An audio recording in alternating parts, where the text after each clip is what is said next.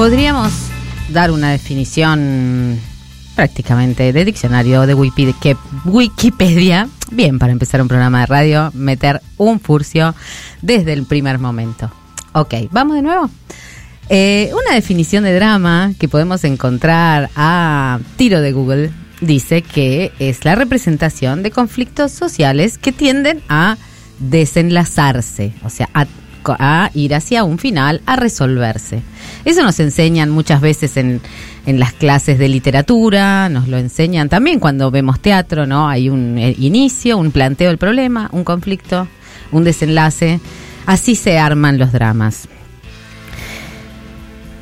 Hay quienes dicen, desde el ombligo de Occidente, que todos los dramas y que todos los conflictos sociales ya han sido contados, más o menos desde eh, la mitología griega, desde justamente los el, teatro griego, ¿no? Que puso tan bien en escena esa mitología y donde todas las historias, los hombres, los hijos, las mujeres, las hijas, las hermanas, eh, los reyes, los dioses, todos esos conflictos de poder y de convivencia sobre todo conflictos que tienden a contar o a dramatizar, justamente a poner en una escena llevada a su máxima expresión, digamos, de lo, de lo sentimental y de lo emocional para poder bajar la política a algo que se pueda agarrar, en, en, los escenarios griegos estaban ahí exhibidos conflictos entre dioses, entre a ver cómo se construye ciudadanía entre todos estos poderes, ¿no? Cómo se construye la posibilidad de vivir juntos, que es una pregunta que nos sigue atravesando, ¿no? ¿Cómo hacemos para vivir juntos? Y en vivir juntos, por supuesto, está vivir juntos em, en términos de cierta equidad, de empatía, de conocernos, de sabernos entre unes y otros eh, en un mismo territorio en diálogo con las mismas este, especies y existencias. Hay relatos, eh, bueno, hay relatos que nos han llevado de viaje, por ejemplo el Ulises, relatos que nos, este, que nos hablan de la competencia de, de los dioses, como decía antes, relatos como el de Edipo, ¿no? Edipo es todos los hijos, eso es lo que tiene el drama, representa todo, ¿no? En un nombre que además atraviesa historias e historias, cualquiera, más o menos cualquiera sabe y si no lo googlea quién es Edipo. Edipo es ese hijo que aún sin saberlo, porque en todos los dramas hay algo que se llama destino, ¿no? Que se construye como esa cosa gigantesca, el destino, em, sin saber eh, mata a su padre para quedarse con la madre, ¿no? Y ese es el temor atávico, es un temor atávico que nos, eh, nos persigue siempre, ¿no? El complejo de Edipo. Y así con, muchos, con, con muchas otras historias. Por ejemplo, Antígona. Antígona será siempre esa mujer desacatada que rompe con la regla del, este, del reino, de su ciudad, de su gobernante, para ir a, a reparar la familia en el sentido de buscar a su hermano que ha sido asesinado, pero no solamente asesinado, sino que queda sin sepultura fuera de las puertas de la ciudad. Antígona desafía al poder y va a buscar a su hermano para darle sepultura. Cuando se vive de temblor en temblor, eh, como vivimos nosotros en este, nosotras, nosotres, en este territorio al que se ha dado a llamar en Argentina, y que justamente em, ayer hubo un, este, un acto bastante dramático en muchos de sus puntos, este, a 206 años del nacimiento de la Declaración de la Independencia, que también se ha contado como drama en muchísimas ocasiones. Bueno, recordarán ese día en que Macri dijo, este, imagino la, este, la desazón de los patriotas de tener que cortar con la madre patria, querido rey, porque estaba, no sé si el, el hijo o el rey estaba ahí, pero bueno, él pensaba, pensaba la independencia como un desprendimiento, bueno, alguien que nunca tuvo que, este, que ganarse la vida, alguien que nunca tuvo que dejar el nido paterno, porque ahí este, es donde están eh, sus, este, su fuente de ganancias y de poder, bueno, este sí, debe pensar la emancipación como una cosa dramática. Cuando digo dramática, acá no estoy poniéndolo en términos de representación, en términos de drama, ¿no? Eso que nos saca lágrimas, este, ríos de lágrimas, que nos pone en esa posición de pensar que en cada hecho se juega la vida y la muerte, el amor y el desamor, em, un destino para siempre, ¿no? Eso creo que es lo que diferencia o, o, mm, nos, del modo en que nos hemos apropiado de estos grandes, de la dramatización, de la comedia y de la tragedia, de pensar el teatro griego y esos grandes conflictos narrados a través de historias que generan empatía, generan eco, generan reverberaciones en quien los ve, en ese pueblo que escucha, que escucha, que ve, que está frente al este al hemisferio este teatral griego, digamos, cuando nos lo apropiamos pensamos en eso. El drama es esto que nos corroe el alma, ¿no? Que nos desangra y que siempre implica grandes actos. El acto del Día de la Independencia no estuvo, no fue un gran acto fue, pero sin embargo, si se escuchaba la palabra del este del presidente y su, su misma cara, digamos una cara demacrada, una cara de una persona abatida, digamos, todo eso es puesta en escena también y eso hace al drama que venimos viviendo. La escena política es una escena dramática y en este país tiene mucho más de drama, porque tenemos unos personajes privilegiados para la puesta en escena. Cristina Fernández de Kirchner es nuestra gran, eh, nuestra gran actriz, digamos, ¿no? Nuestra gran eh, armadora de este drama. Eh, de este drama de esta semana, pero además es un personaje arquetipo, así como digo, Edipo es todos este, los hijos, ¿no? Con ese peligro de enamorarse de su madre. Cristina también es todas las madres y es todas las mujeres poderosas y es todas esas mujeres burguesas. Mm, hace poco, no sé cuándo fue, porque hubo como dos discursos en esta misma semana, pero alguien le había dicho, este, la había tratado de burguesa y ella trajo una anécdota diciendo, bueno, cuando era joven iba, no sé qué, pintaba como una puerta, que le encanta hablar de cómo se pinta como una puerta, mientras manipula sus largas uñas de bruja, blancas. Eh, decía que alguien le había dicho pequeña burguesa por su aspecto y ella dijo, no, no, pequeña no soy.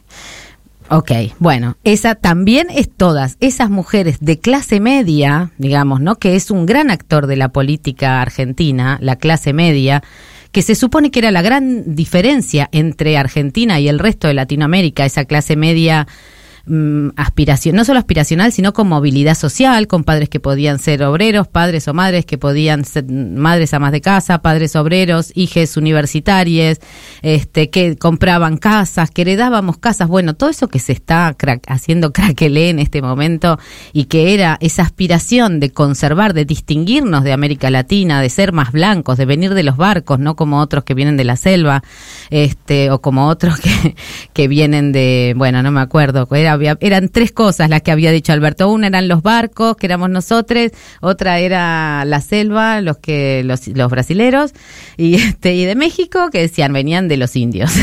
Creo que era algo más o menos así.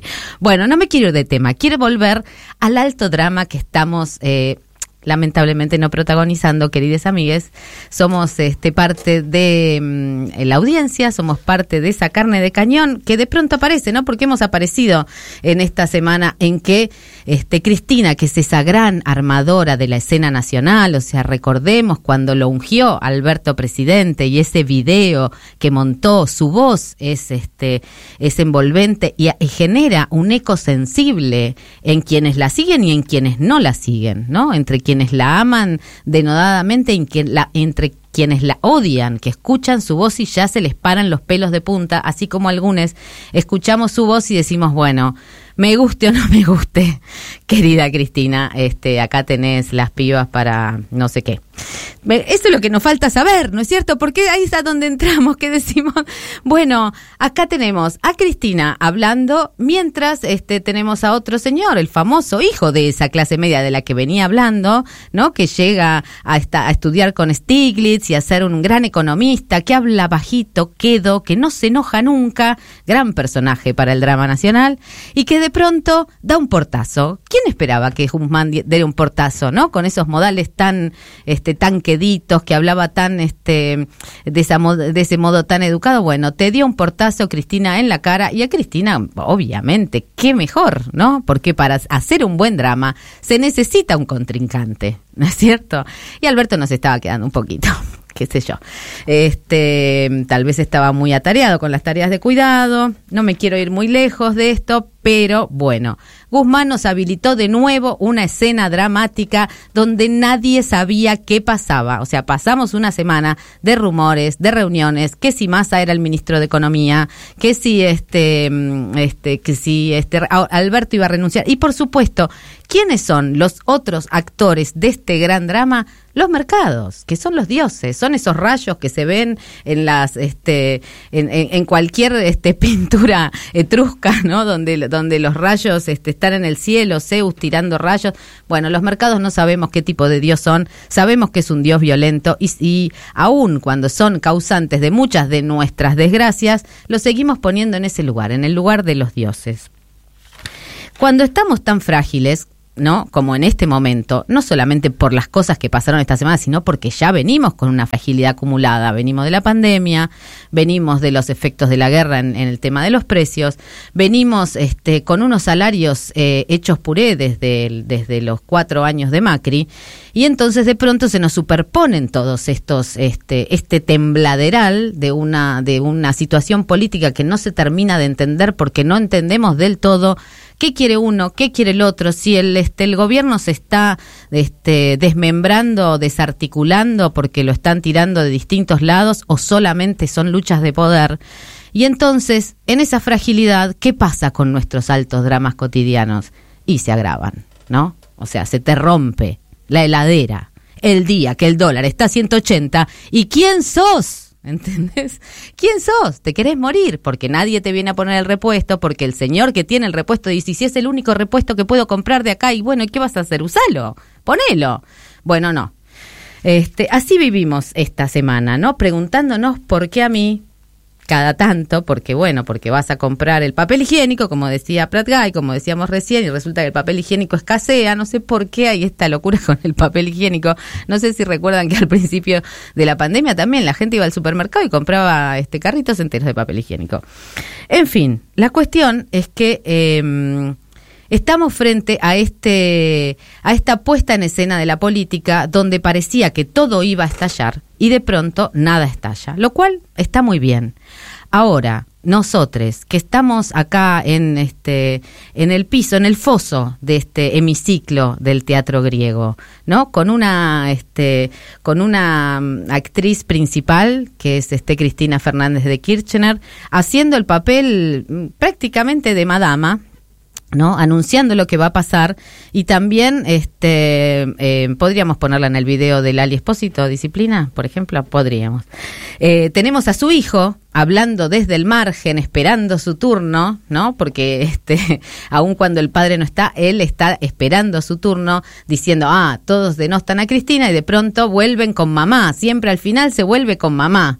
¿no? Y tenemos a este, bueno, Guzmán que se fue dando ese portazo, tenemos a los mercados, este, por supuesto, tirando nuestros rayos, los rayos de todas, de todas las crisis que hemos podido atravesar. Tenemos también eh, Alberto Fernández, que es el hombre, mm, el hombre que ha sido disciplinado, ¿no? Que ha sido disciplinado y que apenas este, parece que puede con su discurso al punto que le hemos escuchado mencionar, por ejemplo, a la voz de la calle diciendo, eh, ¿cómo fue que dijo?